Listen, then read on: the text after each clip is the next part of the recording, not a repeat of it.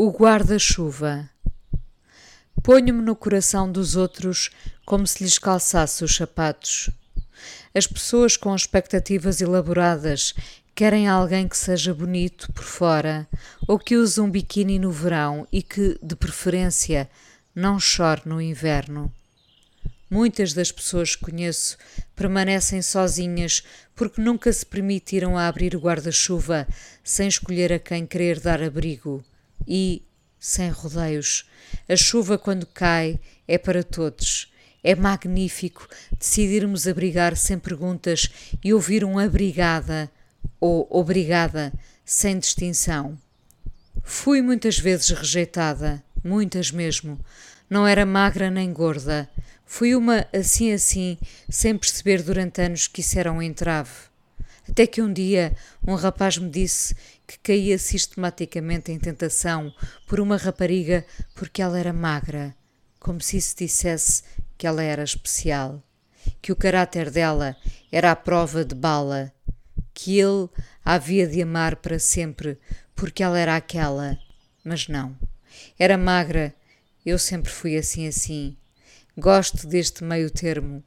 Atraio o joio e descarto-o com facilidade a futilidade das pessoas que não vem de agora leva-me a pensar bem no tamanho do guarda-chuva. Eu abrigo sem ser obrigada, mas tantas vezes fui rejeitada.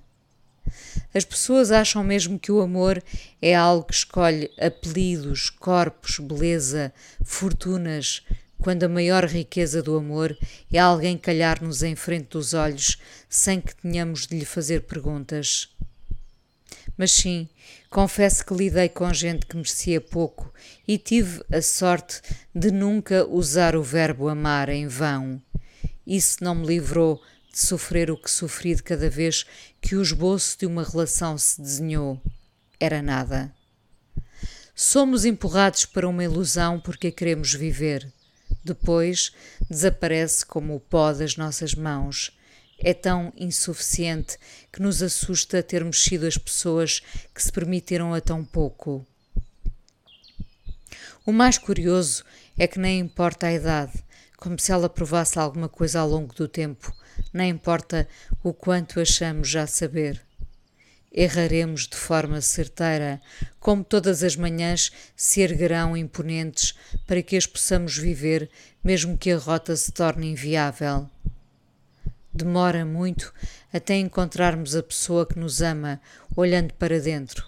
Ou então não demora nada, porque os primeiros amores, às vezes, vêm com supercola. Amamo-nos nas nossas afinidades e nos nossos desejos. Amamo-nos porque somos o conforto mútuo. Ser a capa de chuva do outro e sentirmos-nos abrigados levam um agradecimento para a vida confundimos com alegria o abrigada com o obrigada. As chuvas nunca faltarão e o amor, esse abrigo, ficará conosco. Por isso, deixem lá o tamanho, o apelido, a família. Será que as pessoas percebem que o amor nada tem que ver com isto? Acho que não. Continuaremos a escolher guarda-chuvas de maneira a abrigar os que nele cabem. Ponho-me no coração dos outros como se lhes calçasse os sapatos. Lamento que ainda tenhamos a tentação de ser sectários, como se de o amor fizéssemos o clube, o partido, a agregação esporádica. O amor é muito mais do que isso. É a coisa mais séria.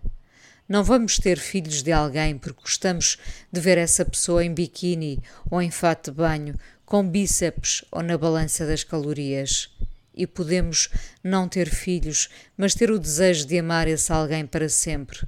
E no para sempre não cabem de forma alguma músculos, só o maior de todos, chamado coração. Não sejam tolos, deem ao amor a importância que ele ainda tem. Sermos assim assim, mas muito inteiros por dentro, vale-nos a maior garantia de todas as pessoas realmente valem pelo que são intimamente. Basta lembrar que um dia morremos e o biquíni nunca fez parte da equação. O coração que o diga.